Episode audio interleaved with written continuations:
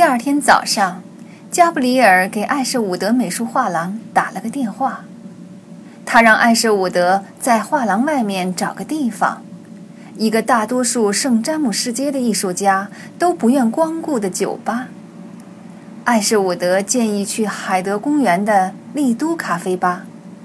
他说，艺术界的人都不愿意让人知道自己去丽都喝过酒。一点过几分的时候，艾舍伍德来到了酒吧。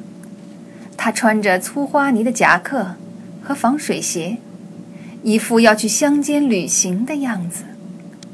一般下午一两点的时候，他总是喝得烂醉如泥。可这会儿，他看上去清醒多了。我这可不是抱怨呢，加布里尔握着艾舍伍德的手说：“不过，你的小蜜让我在线上等了快十分钟，最后才接通了电话。你该感到庆幸才是。你什么时候解雇他呀，就连？我办不到。为什么？”有可能我还在爱着他，他在滥用你的爱情，这我知道。艾舍伍德苦涩的一笑。他们餐桌的对面是海德公园的瑟彭坦湖。艾舍伍德冲着菜单摇了摇头。这儿的菜和威尔顿餐厅的没法比，是吧？吃了你不会死的，朱莉。艾舍伍德似乎没被说服，他要了一份大虾三明治和一杯不至于让自己血压升高的白葡萄酒。加布里尔点了一杯茶和一块司康饼。当侍者再次离开，他们周围没有旁人的时候，加布里尔把他离开威尼斯后发生的一切告诉了艾舍伍德。然后又把接下来的计划和盘推出。你真是个淘气鬼呀！艾舍伍德轻声说：“真够，真够淘气的。这都是将军的主意。将军是个狡猾的家伙，是吧？要不他工作的那么出色呢？他不得不如此。”但是，作为艺术品保护委员会主任，艾舍伍德的声调多了几分郑重。如果对你的滑头主意一点都不表示反对的话，我可就是玩忽职守了。没其他路可走，朱莲。要是画在被盗的时候给弄坏了呢？我保证能找人把画修好。别耍贫嘴，我的朋友，这可不像你的作风。两个人都心事重重，一语不发。要是能把那幅卡拉瓦乔的画找回来，这么做多少还是值得的。终于，加布里尔开了枪。要是，艾舍伍德怀疑的说。他长长的吐出一口气，我真不该把你卷进这场麻烦来。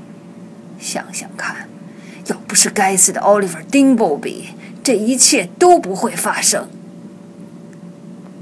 事实上，我设计好了一步棋，可以让 Oliver 补救一下他的罪过。你不是在想以某种方式利用他吧？是不是？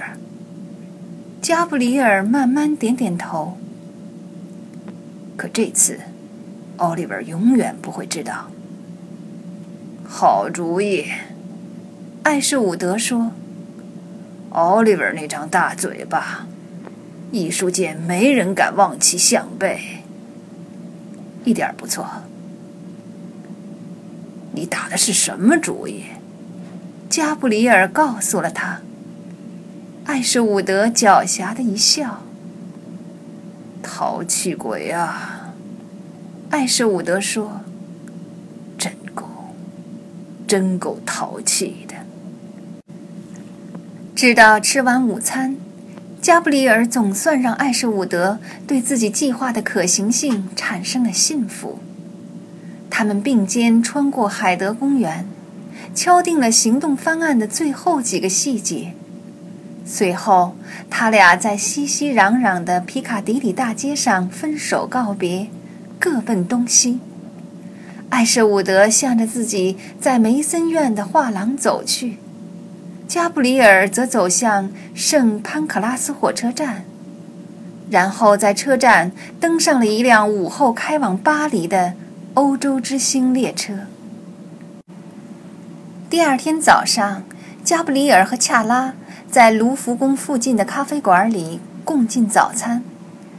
步行将恰拉送回安全公寓后，加布里尔打的来到里昂火车站。他上了九点的火车。十二点四十五分的时候，他已经走在马赛圣夏尔火车站的台阶上。他走下最后一级台阶，来到雅典大街的入口。沿着大街，他走到坎内比大街。这是一条宽阔的商业街，从马赛市中心一直通向老码头。清晨出海的渔船纷纷归航。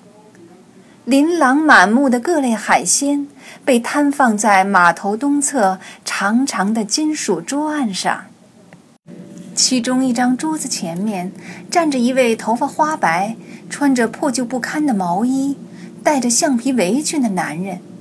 加布里尔停下来，迅速看了看那人捕来的鱼，随后他绕过角落，来到码头的南端，钻进一辆破破烂烂的雷诺牌轿车。在乘客的座位上坐好。坐在方向盘后面，两个手指之间夹着一支点燃的香烟的，是克里斯托弗·凯勒。你一定要吸烟吗？加布里尔有点厌倦地问。凯勒把烟捻灭，但很快就点燃了另一支。